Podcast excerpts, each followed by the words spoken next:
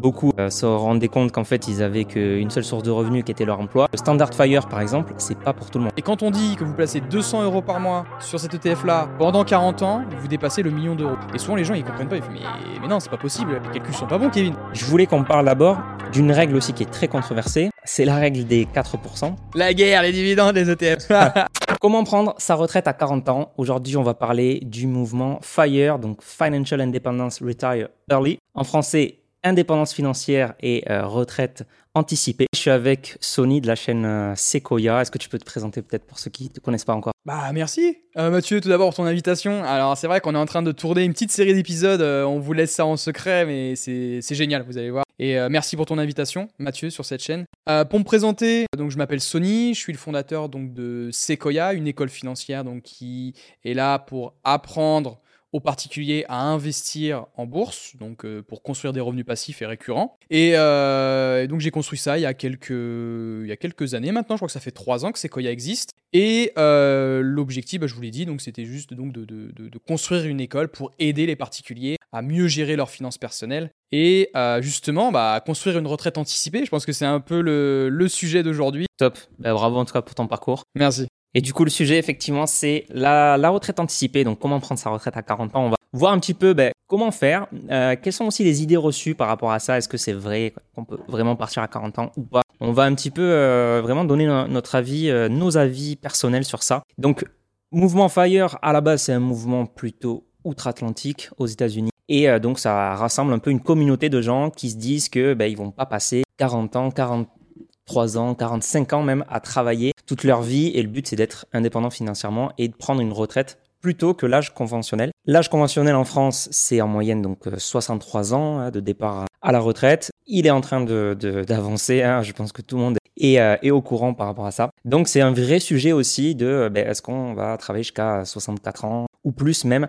Et donc j'ai demandé un petit peu à ma communauté sur, sur Instagram ce qu'ils en pensaient. Et donc je leur ai demandé si vous prenez une retraite, enfin pour ceux qui veulent prendre une retraite anticipée, à quel âge vous voudriez partir à la retraite? Le résultat, c'est que on a 80% des gens, 78% euh, exactement, des gens qui nous disent qu'ils veulent partir avant 50 ans, au moins avant, à 50 ans ou avant 50 ans. Et 50% euh, d'entre eux disent entre 40 et 50. Déjà, on n'est pas dans, euh, du, rêve absolu où les gens vont dire je veux partir à 30 ans. voilà, les gens sont. Enfin, j'étais étonné de voir que voilà, il y a quand même pas euh, il y, a beaucoup de gens qui disent même entre 50 et, 60. Euh, il y en a 20% qui ont dit ça. Et, euh, voilà, donc c'est, je trouve que c'est raisonnable, 50 ans, ça veut dire qu'on anticipe de 10-15 ans avant l'âge, conventionnel. Donc on, va vraiment voir est-ce que c'est, vraiment possible et puis comment faire pour mettre, pour mettre ça en place et puis donner un petit peu nos, expériences et nos avis personnels. Donc déjà, je, voulais qu'on, parle un petit peu des bénéfices du, FIRE, donc de la retraite anticipée. Et je sais que toi comme moi, ben, on est très intéressé par ce sujet notamment pour euh, des raisons de voilà de quitter alors c'est vu et revu ce terme mais quitter la rat race donc euh, le fait de euh, métro boulot dodo et répéter le même schéma un petit peu tous les jours et avoir un petit peu une vie un peu plus choisie. Je sais pas qu'est-ce que tu en penses toi Sony toi je sais que tu es, très intéressé par ça. Quelles sont tes motivations derrière? Quelles sont les raisons profondes toi de ta recherche du, du fire par exemple? Bah, ça se résume en un mot ça serait liberté je pense que c'est le principal moteur, euh, parce que j'ai toujours été quelqu'un euh, qui n'aimait pas recevoir des ordres euh, au-dessus de moi. J'ai toujours été quelqu'un d'assez... Oui, je voulais vivre sans forcément être... avec, avoir quelqu'un qui me pilote au-dessus de moi, tu vois. Je voulais vraiment construire quelque chose puisse être indépendant sans forcément dépendre de quelqu'un. Et oui, ce mouvement Fire, du coup, moi je suis à fond dedans. Pourquoi? Bah Parce que mes motivations premières, c'était tout simplement voyager aussi. C'est vrai que là, je suis pas quelqu'un qui voyage beaucoup, mais j'ai commencé à voyager du coup quand, quand, j'ai commencé à construire donc euh, à construire Sequoia et à construire Kapuka Peps. C'est vrai que c'est quelque chose donc d'incroyable. Ce sont des expériences voilà qui sont qui marquent à vie. Ce sont des souvenirs qui sont ancrés à vie. Donc je pense que c'est les meilleures sources euh, d'investissement qu'on peut faire, les voyages. Donc il y a ça. Donc euh, extrêmement motivé par par ce mouvement et principalement aussi bah, pour il y, a, y, a différentes raisons hein. principalement pour mettre à l'abri sa famille aussi c'est-à-dire qu'à un moment donné, on sait que ses parents bah, vieillissent, euh, ils nous ont aidés toute notre vie, donc je pense qu'aussi après, c'est à notre tour de les aider. Et on doit être en mesure, euh, en tout cas, d'être un pilier pour sa famille. Je pense que c'est quelque chose de très important pour moi. Euh, donc voilà, j'ai envie d'être là et donc j'ai envie de, dès à présent aussi de me construire au plus tôt ça, d'avoir un complément, un, complément de revenu qui me permet en plus bah, donc de, dépasser, si je puis dire, le, simple côté du, salariat. Et surtout par rapport à la croissance des revenus aussi, parce que quand on est salarié, euh, il faut savoir que nos revenus augmentent pas tant que ça. Euh, quand on remarque, euh, comparé, si on prend l'augmentation moyen dans le privé, j'ai regardé le, secteur moyen sur 20 ans, sur, il y avait Inflation France, c'est sur un site internet qui a plusieurs data qui est extraordinaire. le secteur privé a augmenté par an, sur annualisé donc sur 20 ans, de 0,7%. Ok. 0,7%. C'est-à-dire que si vous attendez à une augmentation de votre patron, euh, ça va être galère. Donc euh, voilà, donc je pense que euh, moi, j'attends pas une potentielle augmentation. Surtout que dans l'éducation nationale, on a eu un gel du point d'indice. Pareil, le gel du point d'indice, bah, tu pouvais pas avoir ton salaire augmenté à l'instar bah, de l'inflation. L'inflation augmentait beaucoup plus rapidement en fin de compte que ton salaire. Donc c'est là en fin de compte que tu dis qu'il y, a une, couille quelque part. Et, et donc bah, là, ça, ça vient de là. Et en fait, moi, alors moi, je suis plus sur les investissements à dividendes, justement pour, pouvoir aider justement à prendre cette, euh, cette liberté à du Fire. Et il faut savoir que, sans trop rentrer dans les détails, mais on a une augmentation par rapport au salaire sur les dividendes de environ, si on choisit les meilleures actions, c'est entre 10 et 15% euh, d'augmentation euh, par an. Donc c'est vrai quand tu compares l'augmentation en fin de compte qu'on peut avoir dans le monde du salariat et l'augmentation qu'on peut avoir lors, de nos investissements, je pense qu'il y a deux catégories qui nous permettent de faire fructifier notre argent beaucoup plus rapidement. Et en tout cas, ça en fait partie. Si on commence tôt à investir, moi je suis persuadé qu'on peut on peut faire croître euh, beaucoup plus rapidement, en tout cas, euh, notre argent que si on restait salarié. Très bien, je vois très bien. Après, il y a, tu as parlé un petit peu donc de, du fait que les salaires ne suivent pas l'inflation. Ouais. Ça, c'est effectivement un, gros risque euh, quand on repose uniquement, enfin, nos revenus reposent uniquement sur, euh, sur un salaire. Euh, il y a aussi pas mal de risques. C'est c'est simplement aussi l'épargne, pas faire travailler son épargne. De l'épargne qui dort, c'est de l'épargne qui meurt à cause de, de l'inflation. Et le risque, bon, qu'on a évoqué rapidement, c'est aussi la retraite, l'âge de départ qui recule et les pensions aussi qui ne suivent pas forcément l'inflation également. Donc clairement, il y a une volonté de plus en plus forte de se dire je vais pas euh, faire que mon avenir financier soit aux mains uniquement de l'État, mais je vais faire quelque chose moi-même pour préparer, soit faire un complément, soit remplacer, soit prendre une retraite anticipée. Et c'est là où justement je trouve que euh, des fois le, FIRE est dénigré parce que il est, j'ai envie de dire, euh, il y, a, un amalgame qui est fait avec euh, Fire, c'est vivre frugalement, vivre de rien du tout, réduire ses dépenses à fond, vivre dans un, dans un carton, tu vois, voilà, c'est un petit peu comme ça qu'il est tourné des fois en dérision, alors que il y a quand même 4 degrés euh, de fire. Donc, premier degré, c'est effectivement le lean fire. Lean fire, donc, c'est euh, on va réduire drastiquement nos dépenses et on va essayer de, de, de dépenser le moins possible, donc de peut-être de changer d'appartement, de maison, de voilà, d'avoir un loyer très bas, quitte à, à hum, baisser vraiment son niveau de vie, essayer de, presque pas consommer, euh, enfin le, strict minimum, etc. Donc ça c'est le lean fire, effectivement. Il y a, il y a cette, ce degré de fire qui existe. Il y a d'autres degrés de fire, notamment ensuite donc le barista fire que je trouve super intéressant. Le barista fire, c'est le gars qui se dit, eh bien, euh, je je veux pas forcément arrêter de travailler, mais je veux un temps partiel. Ou alors, euh, je j'aime pas trop mon métier aujourd'hui, euh, je veux pas forcément arrêter de travailler, mais j'aimerais faire autre chose. Le barista fire, donc ça vient du mot barista, euh, fire. Donc barista, c'est le, gars qui est, serveur dans un, dans un café. Et donc l'idée, c'est de se dire, eh bien, je vais avoir des compléments de revenus grâce à mes investissements, mais je vais quand même continuer un petit peu de travailler.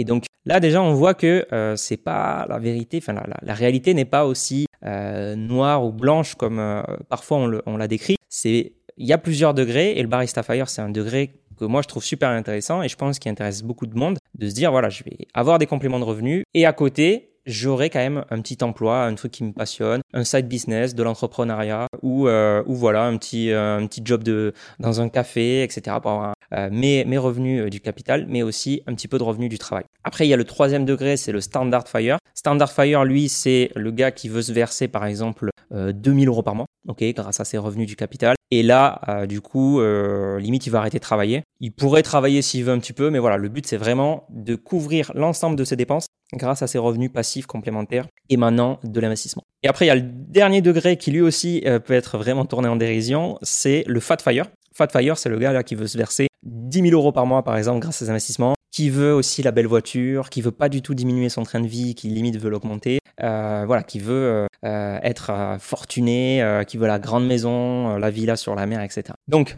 quand on sait qu'il y a plusieurs degrés, on se dit, d'accord, en fait, ce qui tourne en dérision, euh, c'était un petit peu le cas, par exemple, avec le, un documentaire qu'on a vu sur Arte, euh, où on voyait des gens qui dépensaient rien du tout, qui vivaient dans un, dans un taudis, entre guillemets, qui, qui s'engueulent parce que euh, le mari a acheté une courgette 3,50 euros, alors que, alors que la, la, courgette non bio était à 1 euro. Et donc, il y a une crise de couple qui se crée. Donc voilà, il y a plusieurs degrés. Et effectivement, on peut se retrouver dans le barista fire, mais pas du tout dans le lean fire. On peut se retrouver dans le standard fire, mais pas du tout dans le fat fire. Donc c'est pour ça que c'est important, je trouve, de mettre de la nuance, de nuancer les propos. Et aussi, on va nuancer aussi, est-ce que c'est faisable tout ça euh, Mais déjà, voilà, je voulais voir avec toi, par exemple, comment tu te, comment sens en tant que peut-être fire ou future fire. Euh, est-ce que tu es plus fat fire, lean fire, standard ou euh, barista? Alors du coup, en, réécoutant ce que tu as dit, parce qu'on avait parlé un petit peu en off, je t'avais dit, dit fat.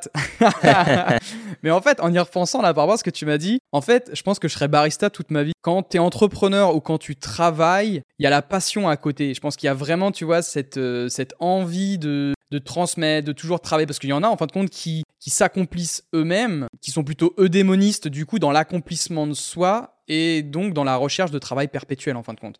Parce que moi je trouve ma satisfaction personnelle dans mes posts Instagram, sur mes vidéos YouTube que je peux poster, sur mes podcasts, etc. Et en parallèle, oui, si je peux me faire des petits compléments de revenus pour euh, complémenter euh, ce que je fais avec mes investissements, avec, euh, bah, avec mon boulot, avec, avec mes activités entrepreneuriales, bien sûr, je me vois plus barista du coup. Plus barista. Est-ce que tu peux me rappeler ce que c'est le lean? Est-ce que je suis dedans Le lean, c'est celui qui est très frugal et qui va vraiment réduire au max ses dépenses. Ah, il fait, ouais, d'accord, réduire. Non, je suis pas comme ça. Ouais, non, franchement, en fait, ouais, je me vois plus barista. C'est-à-dire qu'en plus de mes activités entrepreneuriales, je vais investir pour pouvoir me, me, créer des compléments. Je pense que c'est bien ça la, la, définition. Parce que je pense que ouais, il y a certains qui, qui vont se reconnaître. Il y en a parce que le fat fire, c'est plutôt tu vois, le mec qui gagne au loto. J'ai l'impression et qui crame tout, qui, qui, crame tout, genre du jour au lendemain, et en fin de compte, il se retrouve qu'il bah, qu'il a plus rien en fin de compte et qu'il a tout gâché. Et ça, je pense qu'il y en a beaucoup, hein. même les joueurs de foot, euh, même euh, même les entrepreneurs à succès, entrepreneurs à ou, succès, ou les stars, les célébrités. C'est ça, qui, et qui finissent ruinés. Ouais. Ruinés, ils ont plein d'argent, ils, ils ont ils ont pas été formés du coup à l'investissement, ils ont tout cramé, et arrivé le jour de leur retraite, enfin le jour où ils doivent prendre leur retraite carrière sportive, par exemple, je sais pas, tu prends un, un un, un, footballeur, il se casse, blessure, et bien en fin de compte, bah, son contrat est peut-être terminé, il n'y a, a, plus rien qui rentre. Qu'est-ce qu'il fait de cet argent en fin de compte? Qu'est-ce qu'il a fait? Qu'est-ce qu'il a investi? Et bien en fin de compte, il n'y a plus rien qui rentre, et, euh, et donc ça peut mettre euh, psychologiquement à mal de très nombreuses personnes. Moi je sais qu'au loto, il y en a, ils vont dire ah bah je crame tout, euh, et puis tant pis quoi. Alors que si tu places intelligemment, je sais pas combien c'est, le, le, loto, tu gagnes 48 millions. Moi, la première chose que je fais avec 48 millions, je fais rien du tout. J'investis au tu moins. Tu remplis ton PEA. Je, je mon PEA, il sera largement rempli du coup. Mais je pense que je mets, je mets 20 millions investis. Et ensuite, tout le reste, euh, bah, pourquoi pas pour me faire plaisir, pour mettre, voilà, acheter des petites villas, acheter des immeubles, acheter des trucs, et puis là, voilà, sécu sécuriser son avenir. c'est toujours comme ça. Je pense être dépendant, tu vois, d'une seule source de revenus, c'est euh, hyper chaud, quoi. C'est comme si une maison euh, ou un immeuble, tu vois, avait une fondation qui était reposée sur un seul pilier, quoi. Tu fais, tu casses ça et il se passe quoi en fait après? Bah tout se casse la gueule et puis après t'es dans la, es dans la mouise, quoi.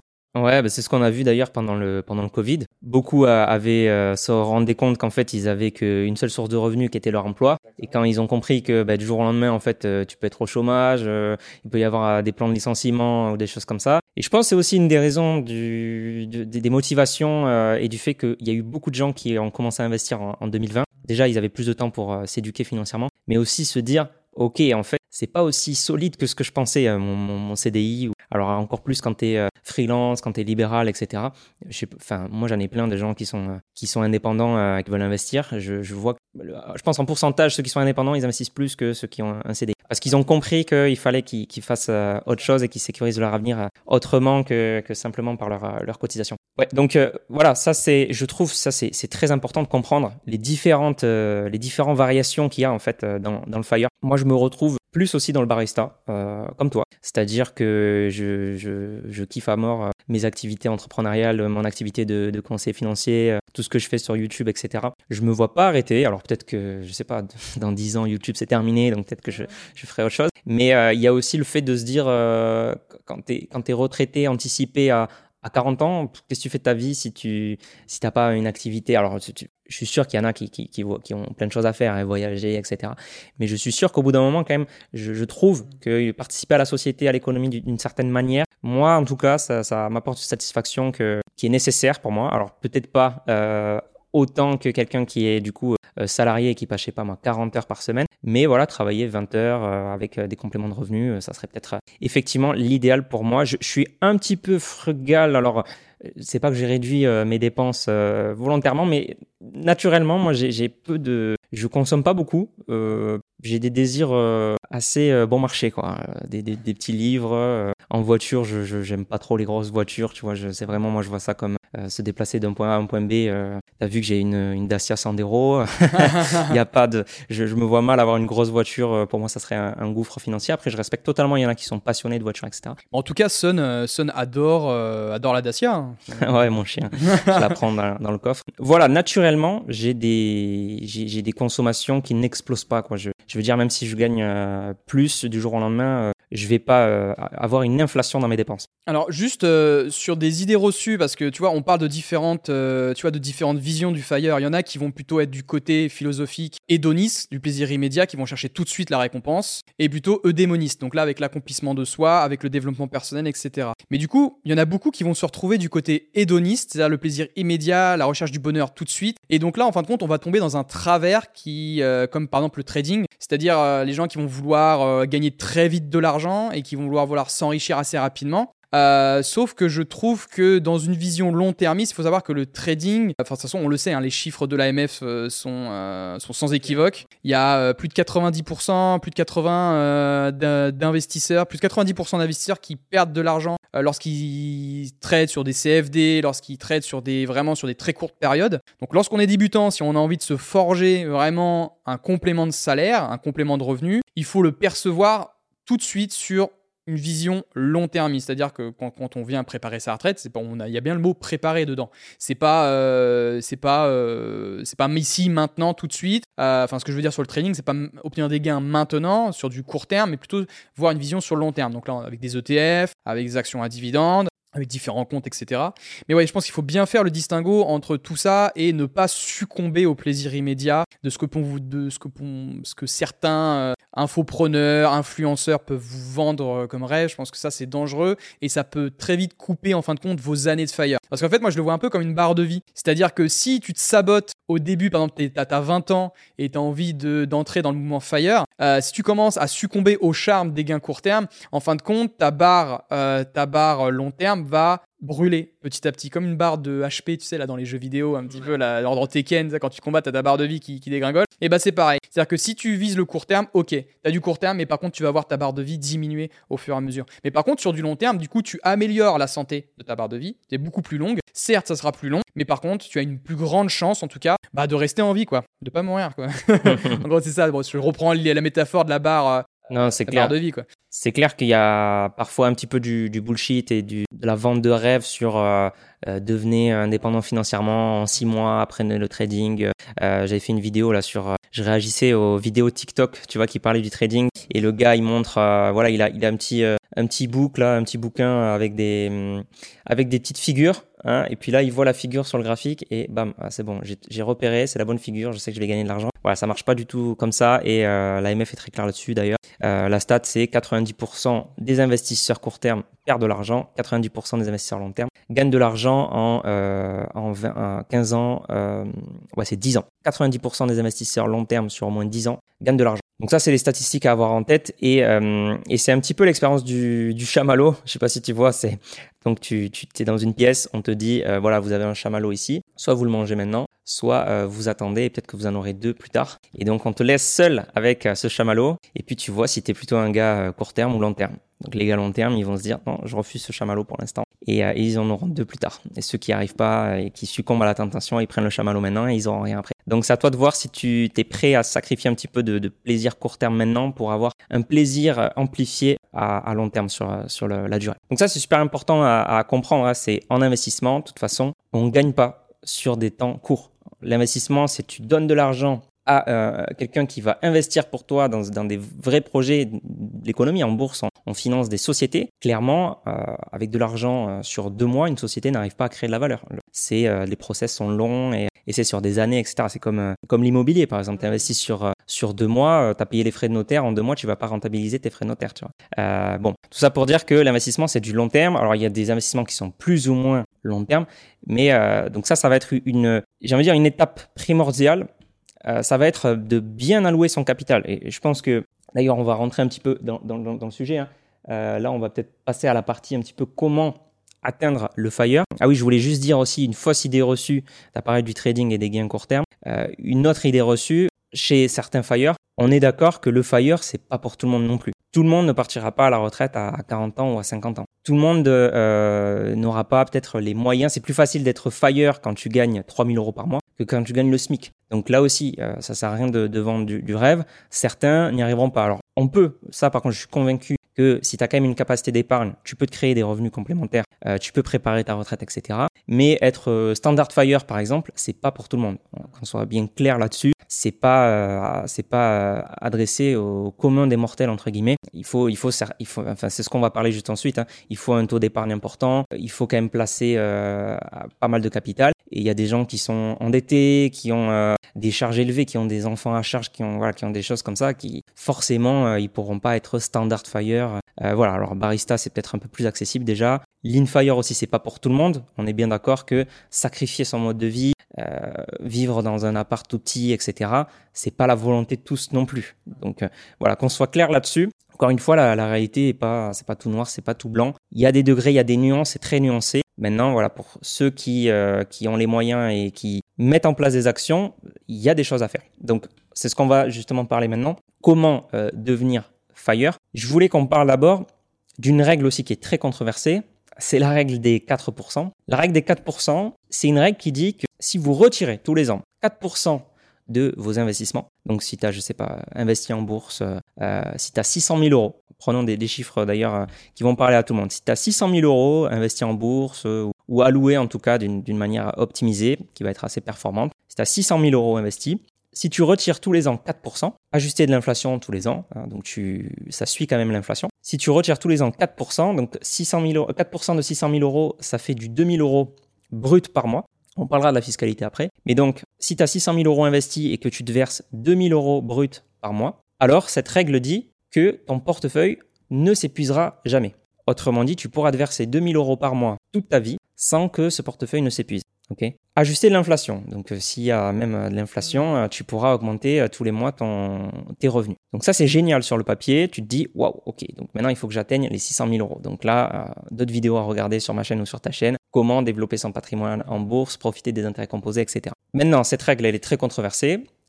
Pourquoi? Parce que il y a eu des moments dans l'histoire où cette règle n'a pas marché et où le portefeuille se serait épuisé. Donc il y a une, une étude de Vanguard là récemment qui a été sortie qui dit qu'en fait le vrai taux d'épargne, j'ai là, 2,47%. Donc la règle de 4%, si vraiment tu veux avoir 100% de chance de la réussir, historiquement en tout cas, ça n'a pas été de retirer 4%, mais ça a été de retirer 2,47%. Donc forcément, au lieu de te verser 2000 euros brut, eh ben là tu te verses moins, tu te verses, euh, oui, presque 1000, 1200 euros. Donc c'est un peu moins beau sur le papier. Ça veut dire que si tu veux vraiment 2000 euros brut, en fait, il faut peut-être euh, un peu plus d'un million d'euros de patrimoine.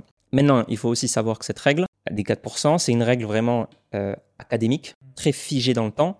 Enfin, pas figée dans le temps, mais je veux dire figée en termes de, contraintes. Ça veut dire que tu te verses tous les mois 2000 euros brut. Un bon investisseur, un bon fire, ce qu'il va faire au lieu de se verser 2000 euros euh, brut par mois, si un jour il y a un crack, il va essayer de s'adapter. C'est ce qu'il faut faire normalement. Essayer de s'adapter pour retirer moins de ton portefeuille. Pour que ton portefeuille ait plus de chances de survivre. S'il y a un crack boursier demain, retirer 2000 euros tout en bas, c'est une mauvaise pratique. Donc cette règle elle est à la fois controversée parce que certains vont dire, euh, ben les gars, ça marche pas, il faut 2,47%. Donc 2,47%, a priori, vous êtes tranquille. A priori, parce que peut-être qu'il va y avoir un signe noir et peut-être que cette règle ne marchera pas dans, à l'avenir. D'autres vont dire, cette règle, elle est quand même assez conservatrice parce que c'est une, règle euh, qui, en fait, est émise par rapport au pire scénario. C'est-à-dire que 4% c'est censé marcher, même avec le pire scénario. Et donc dans un scénario normal, en fait, c'est assez conservateur comme règle. Euh, surtout si en plus tu sais t'adapter. Parce que ça, la règle ne prend pas en compte le fait que tu puisses s'adapter en fonction euh, du marché euh, boursier. Voilà, donc c'est encore une fois, la, réalité est nuancée. Règle des 4%, c'est voilà, en temps normal, ça marche très bien, mais des fois, il peut y avoir des, des moments où ça marche pas, si on est tombé au mauvais moment. Le pire moment, historiquement, c'était de commencer dans les années 70, donc en 73, 74. Voilà, là, il y a eu un, gros crack avec les chocs pétroliers. Et après, il y a eu une grosse période d'inflation, ce qui fait qu'on a eu un crack et ensuite, on a eu des revenus qui, qui ont... Tu as dû retirer plus de ton portefeuille parce qu'il y avait plus d'inflation. Donc tu as retiré au plus bas et tu étais en train de retirer plus que d'hab. Donc globalement, cette, cette règle-là, enfin ce, moment-là fait que le pourcentage descend. Voilà, donc règle des 4%, c'est quand même une bonne référence à avoir, moi je trouve. Et si on veut être quand même assez conservateur, on va plutôt calculer autour de 3%. Pour les puristes, 2,47, c'est la, dernière donnée. Mais voilà, c'est une bonne référence à avoir et du coup, c'est à peu près 600 000 euros d'avoir 600 000 euros de capital si on veut se verser 2000 euros par mois. Si on veut verser 1500 ou 2500, ben voilà, ça, ça peut varier. Il faut, euh, il faut s'ajuster.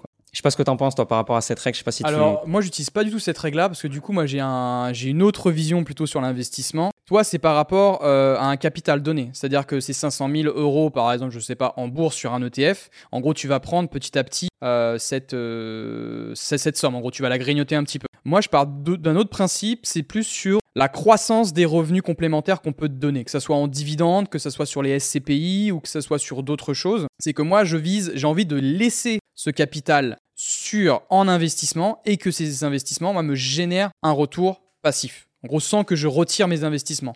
SCPI, du coup, euh, va y avoir une augmentation des parts en plus-value. Donc en plus, si j'ai envie de switcher autre part, bah, je peux vendre mes parts et je peux les vendre peut-être un peu plus cher. Et il y a aussi l'augmentation euh, eh bien, euh, du rendement, c'est-à-dire avec les prix des loyers qui vont augmenter en soi. Et donc en fait, bah, avec les CPI, pour ceux qui ne connaissent pas, en gros, vous investissez dans une, bah, dans une société qui va gérer un parc immobilier. Donc en fait, là, vous avez des revenus complémentaires passifs sans vendre. Donc en fait, là, vous n'anticipez pas bah, ces, ces, ces 4%. Donc moi, je pars plutôt de ce principe-là, sur créer des revenus complémentaires. Mais c'est vrai qu'on peut tout simplement, oui, récupérer un peu du capital, mais c'est pas ma stratégie. Moi, comme je te dis, c'est plutôt revenu passif qui vient en gros, grâce à mes investissements, grâce à l'alimentation de ce que je peux mettre et je dépose et je retire pas, jusqu'au jour où je devrais peut-être retirer, mais je ne dis pas euh, quand, je sais pas encore. Et il y a aussi, y a ces pays, donc là, c'est plutôt l'immobilier digitalisé, et il y a aussi les actions à dividendes. Moi, ce que j'aime bien sur les actions à dividendes, euh, c'est qu'en gros, sur un PEA, par exemple, qui est euh, blindé à 100 000, par exemple, c'est 150 000 euros le plafond, mais imaginons que vous avez un PEA à 100 000 et que vous avez des actions à dividendes qui ont augmenté dans le temps et en fin de compte qui vous génèrent un rendement sur coût, donc un in on cost de 10% par an, et eh bien en fin de compte, vous faites 10 000 euros, 10 000 euros par an, grâce, euh, grâce aux dividendes qui ont augmenté de 10% par an, enfin, qui, ont augmenté jusqu'à 10% de rendement. Euh, enfin, tu fais 10% euh, si ton rendement est de 10%, pas le yield on cost. Le yield on cost, c'est le yield par rapport au prix d'achat. C'est ça, mais vu si le montant du dividende augmente en parallèle, forcément, le rendement va augmenter. Et donc, si on a déposé 100 000 sur le PEA, mais que nos actions qu'on a sélectionnées préalablement ont augmenté leur montant du dividende par rapport au coût on a acheté le prix euh, de, l'action. Par exemple, LVMH, on est aux alentours de 20% par an d'augmentation du dividende. Donc euh, si tu multiplies ça sur X années, euh, tu peux aller sur du rendement. allez, si, si, si, on tient suffisamment, voilà, il suffit aussi que l'entreprise croît dans le temps. Parce que voilà, il faut aussi que ça, il faut aussi que l'entreprise génère de plus en plus de bénéfices pour augmenter les montants du dividende. Et donc à la fin, eh ben, tu te fais un rendement par rapport au prix, par rapport au prix que tu as acheté, un rendement sacrément plus élevé. Donc en fait, tu te fais, euh, tu peux facilement peut-être aux alentours de 20%, 20% par an si on patiente suffisamment longtemps. Donc c'est ça aussi qui est puissant. Moi je trouve avec, le, avec les revenus passifs, les actions à dividendes ou les CPI, c'est que moi je cherche toujours des revenus passifs qui peuvent croître dans le temps deux fois. C'est-à-dire croître tu sais, sur les plus-values, donc générer, donc euh, la plus-value latente, soit sur les, les, prix, euh, les, prix des parts immobiliers sur, euh, sur, la zone sur, sur, la zone géographique, ou bah, avec les actions à dividendes sur les plus-values et sur les bénéfices que la société peut engendrer de plus en plus. Moi, je suis plus parti ça, je suis moins sur le 4%, je t'avoue, mais ça peut marcher. Ça peut tout à fait marcher, effectivement. C'est juste qu'il faut savoir quand vendre, en fait. C'est ça aussi le, truc. Bah, en fait, l'avantage de, de, vendre, c'est que déjà, c'est plus optimisé fiscalement que, que les dividendes. Sur PEA, non sur PEA aussi. La guerre, les dividendes, les ETF. euh, ouais, du coup, c'est plus optimisé euh, fiscalement que, que de, de, toucher les dividendes. Et puis ensuite, tu peux moduler. C'est-à-dire que euh, si tu veux retirer 3%, tu retires 3%. Si ton rendement en dividende il est de 5, ben, on te fait retirer 5 et tu vas être imposé sur sur les 5% de dividendes. Alors que voilà, tu peux moduler et justement par exemple quand il y a un crack par exemple, tu peux rien retirer alors que les dividendes ils vont tomber alors que tu les voulais pas forcément. Donc, euh, donc ouais, moi je suis, pas hyper fan euh, des dividendes. Bon, les gens le savent déjà sur ma chaîne. J'ai fait plein de vidéos à ce sujet sur les dividendes, notamment parce que c'est pas des, pas des revenus en soi, c'est euh, détaché du, prix de l'action. Et il faut toujours prendre en compte les deux éléments de l'équation, c'est-à-dire versement des dividendes et variation du prix de la part. Et si on a en général des dividendes élevés, on a une augmentation du prix de la part qui est plus faible que, les autres. Et, et j'en parlais aussi avec William Egon, le, meilleur gérant français euh, sur les, les, 30 dernières années, euh, le dividende n'est pas un très bon indicateur euh, de, la performance d'une action, n'est pas un bon critère de, stock picking. Voilà, mais peu importe. Et juste aussi sur les SCPI, la tendance est plutôt à la baisse de rendement historique hein, sur, sur les, les, rendements des, des SCPI. Ça, faudra faire un petit peu attention. Forcément, c'est risqué. On peut avoir une augmentation de prix de la part, mais on peut avoir aussi une baisse. Euh, là, voilà, il faut très bien choisir ces SCPI. Il faut bien avoir des, les bons critères, bien regarder la valeur de reconstitution, etc., etc. Donc, euh, avoir des, des, SCPI qui sont un peu plus agiles et on peut avoir quand même des, des performances qui sont très intéressantes. Souvent, je cite Quorum Origin. Sur les dix dernières années, elle a un TRI net de tout frais elle fait du 7% par an. Très récurrent, très stable. Donc ça peut aussi être carrément une, une stratégie, si tu Fire, d'avoir euh, des SCPI. Une part des SCPI, c'est des revenus quand même récurrents, stables, c'est une, une classe d'actifs très résiliente. Effectivement, ça peut faire complètement euh, partie d'une stratégie Fire. D'ailleurs, je voulais qu'on parle de, de, un petit peu euh, ben, la méthode pour être Fire. Alors, c'est pas donné à tout le monde, encore une fois, on l'a déjà dit. Quand tu veux être Fire, je dirais qu'il y a cinq choses à faire. Première chose, essayer d'augmenter ses revenus, déjà. Alors, pas donner à tout le monde non plus. Est-ce qu'on peut renégocier son salaire? Est-ce qu'on peut créer un side business, un petit peu d'entrepreneuriat à côté pour euh, gagner un peu plus d'argent, etc. Évidemment, c'est pas facile à faire, mais voilà, c'est à noter, hein, ça fait partie de l'équation. Si on peut augmenter ses revenus pour eh bien investir plus, forcément, ça ira plus vite dans votre quête du fire. Deuxième point, diminuer ses dépenses. Diminuer ses dépenses. Alors ça, euh, ben, ça va jouer sur deux choses très importante. Un, si vous diminuez vos dépenses, vous allez pouvoir investir plus, puisque votre capacité d'épargne va augmenter. Et deux, si vous diminuez vos dépenses, eh bien, a priori, vous aurez besoin de moins de revenus quand vous serez FIRE. Si quelqu'un dépense 5000 euros par mois, pour être FIRE, euh, il faut générer 5000 euros au moins de revenus passifs complémentaires. Mais si quelqu'un dépense 2000 euros par mois, générer 2000 euros euh, de revenus complémentaires, c'est un peu plus simple que générer 5000. Donc diminuer ses dépenses, euh, ben, ça joue sur deux points et c'est là où on a un peu plus de contrôle. On le disait tout à l'heure, c'est pas non plus la peine de euh, sacrifier sa vie, ses meilleures années quand on est jeune, vivre euh, dans un 9 mètres carrés toute sa vie à, je sais pas, dans la pampa parce que c'est là où on dépense le moins, mais en fait on passe à côté de sa vie, c'est pas l'idée non plus. Troisième point, donc c'est augmenter son, son taux d'épargne, donc c'est lié aux deux premiers, mais voilà, essayer d'augmenter son, son taux d'épargne et d'investir le maximum tu voulais rebondir par rapport au taux d'épargne Ouais, alors pas sur le taux d'épargne, c'est plutôt, j'aimerais rebondir sur euh,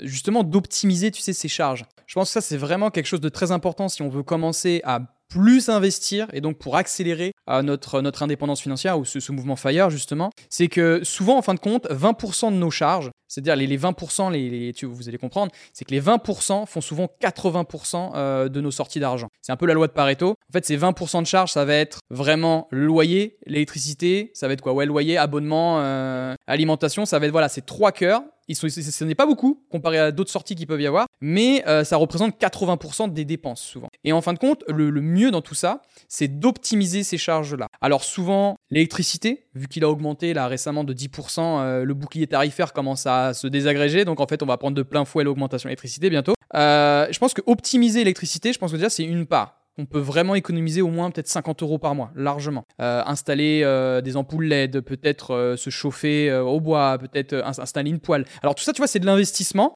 en soi. Peut-être, je sais pas, sur un mois, on va, on va mettre 1000 euros pour pouvoir installer, un, un poêle, un truc comme ça. Mais par contre, on va économiser beaucoup plus sur le long terme. Et grâce à cet investissement, eh bien en fin de compte, on fait des économies et on chat et puis on, se permet bah, d'être, euh, plus, c'est, plus, plus agréable, voilà, on, réalise plus d'économies. Moi, je trouve que ça c'est vraiment optimisé ces charges-là. Je trouve que c'est vraiment important. Et aussi, a, il y a le, ce que j'appelle les dires, les dépenses inutiles régulières. C'est-à-dire souvent les choses qu'on va oublier, qu'on dépense, mais qu'on oublie totalement. C'est-à-dire souvent la salle de sport, euh, la salle d'escalade, euh, ça peut être les abonnements Netflix, les comptes qu'on prête, etc. Alors qu'on peut optimiser ça en fin de compte si on se met à plusieurs. Il y a des sites en ligne tu vois, qui permettent de partager un petit peu tout ça. Bon, maintenant avec Netflix, c'est compliqué euh, de, faire tout ça avec ce qu'ils ont sorti, mais euh, on peut essayer de repérer toutes ces dépenses qui ne sont pas obligatoires, euh, un peu inutiles, ce que j'appelle, et donc on peut réaliser plusieurs économies. Et il y a d'autres différentes, de toute façon, il y a différentes optimisations hein, qu'on peut faire, même sur les assurances, le fournisseur électricité. Je pense que si on optimise vraiment ça, qu'on cherche un petit peu, on se pose avec notre partenaire, on se dit voilà, on se pose 5 minutes et on essaye de voir ce qui sort et ce qu'on peut optimiser, bah 10 euros par là, 10 euros par là, 10 euros par là, 10 euros par là, 10 euros par là, et bah ça fait une économie peut-être par mois de 50, 60 euros. Quoi. Et donc 50 euh, euros investis sur, euh, sur 30 ans, bah, ça peut faire une sacrée différence quand même. 50 euros investis pendant toute la durée euh, d'une carrière avant de prendre la retraite, donc à peu près 43 annuités. À 10% par an, euh, taux historique du, S&P 500, c'est à peu près 330 000 euros de capital final. Comme disait Benjamin Franklin, une petite fuite peut faire couler un grand navire. Et là, c'est l'idée, c'est de effectivement travailler sur les postes majoritaires de dépenses.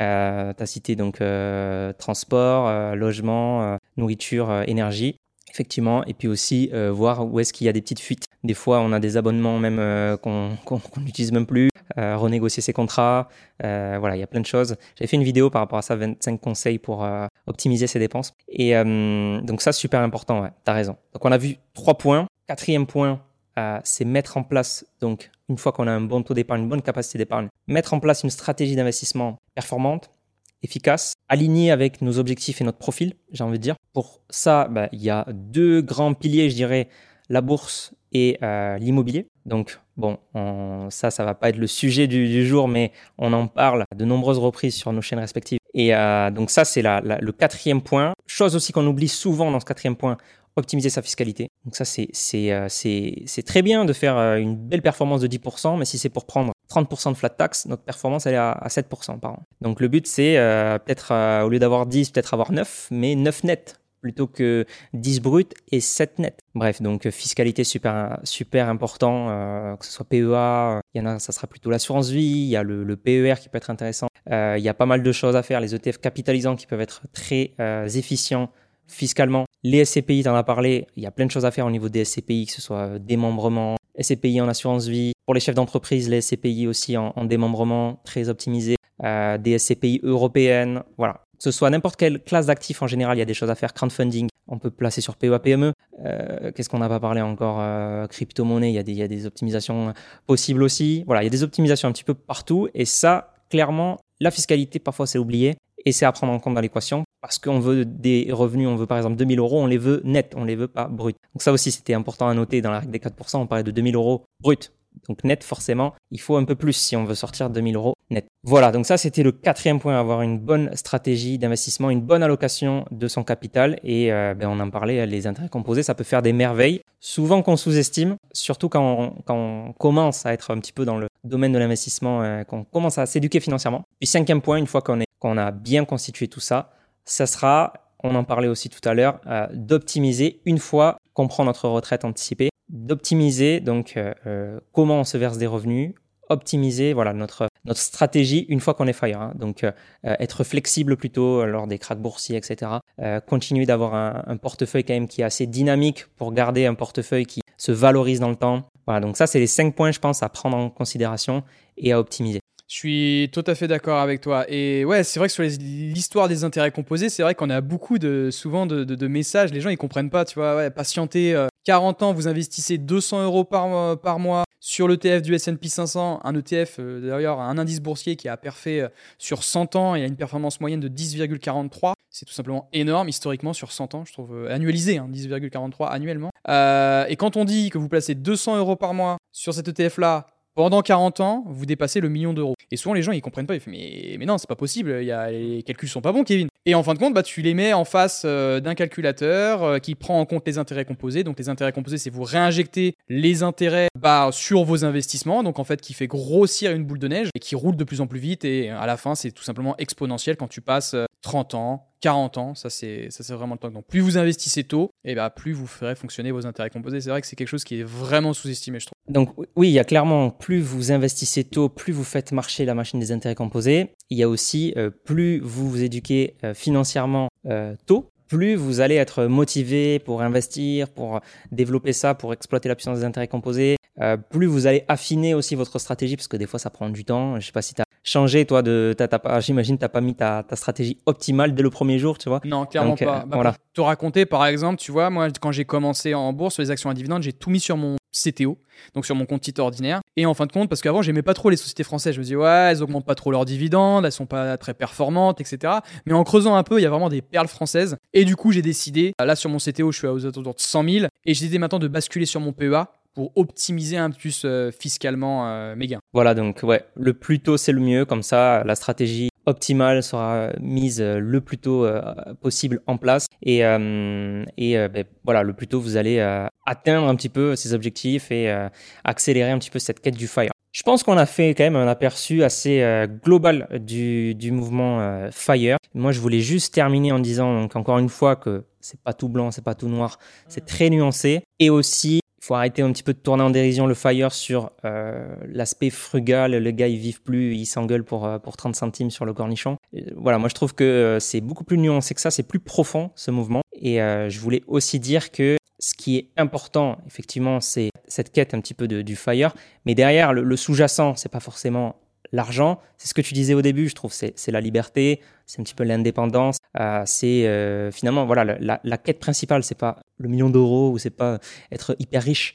La quête principale, c'est gagner du temps, c'est euh, être plus libre, être plus serein dans sa vie, c'est euh, vivre pleinement, tu vois, c'est euh, pouvoir faire un petit peu ce qui nous plaît profondément et pas être obligé de d'aller au travail un petit peu le, le nœud le nœud au ventre, la boule au ventre. Voilà, c'est ça vraiment le moi je trouve hein, le, je pense les motivations profondes des gens, c'est ça. Et si ta motivation profonde, c'est juste faire 10 millions, avoir du fric comme ça juste pour avoir de l'argent, je pense que t'as pas saisi encore euh, la, la, puissance euh, et le fait que l'argent n'est qu'un moyen, tu vois. Donc voilà, je pense que c'est important aussi de dire ça. Et ça va de pair aussi avec ceux qui sont euh, très très frugales et qui vont s'engueuler pour pas grand chose, pour quelques centimes.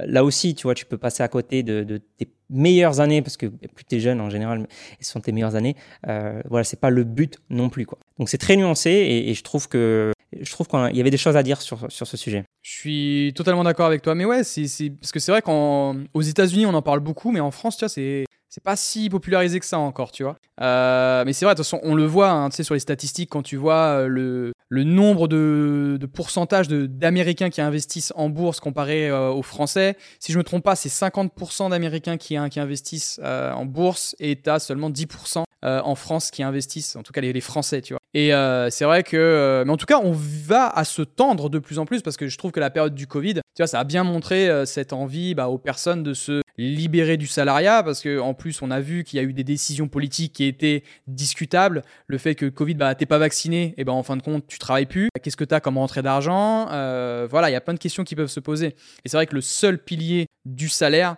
euh, peut être dangereux à la fois pour vous mais aussi pour votre future retraite donc c'est bien aussi de, de penser aux deux tout à fait il y a juste deux choses aussi je voulais rajouter quand même qui sont importantes, c'est euh, si un jour tu vis à 100% de revenus du capital, euh, de, de je sais pas moi, de, revenus euh, des marchés financiers, attention à la taxe Puma. Super important ça. Donc, euh, si tu dépasses comme 50% euh, du pass, donc c'est un montant à peu près autour de 20 000 euros. Si tu dépasses ça, tu vas payer la taxe Puma. Ça peut faire très mal. Donc, faites attention à ça. Si vous avez dans votre foyer fiscal quelqu'un qui euh, gagne des revenus du salariat ou, autre, autre revenu en tout cas, ou, sinon en tout cas il, il faut pas avoir 100% du revenu de capital quoi. Il faut, faut, faut avoir une autre activité ou une euh, autre chose. En tout cas, euh, si tu te prends euh, plus de 20 000 euros par an en revenu du capital, attention à la taxe Puma. Je voulais dire ça. Et deuxième chose aussi, attention à ceux qui prennent leur retraite anticipée, par exemple à 40 ans si vous ne cotisez plus pour la retraite, vous validez plus des trimestres, à 64 ans, vous ne pourrez pas prétendre à un taux plein, etc.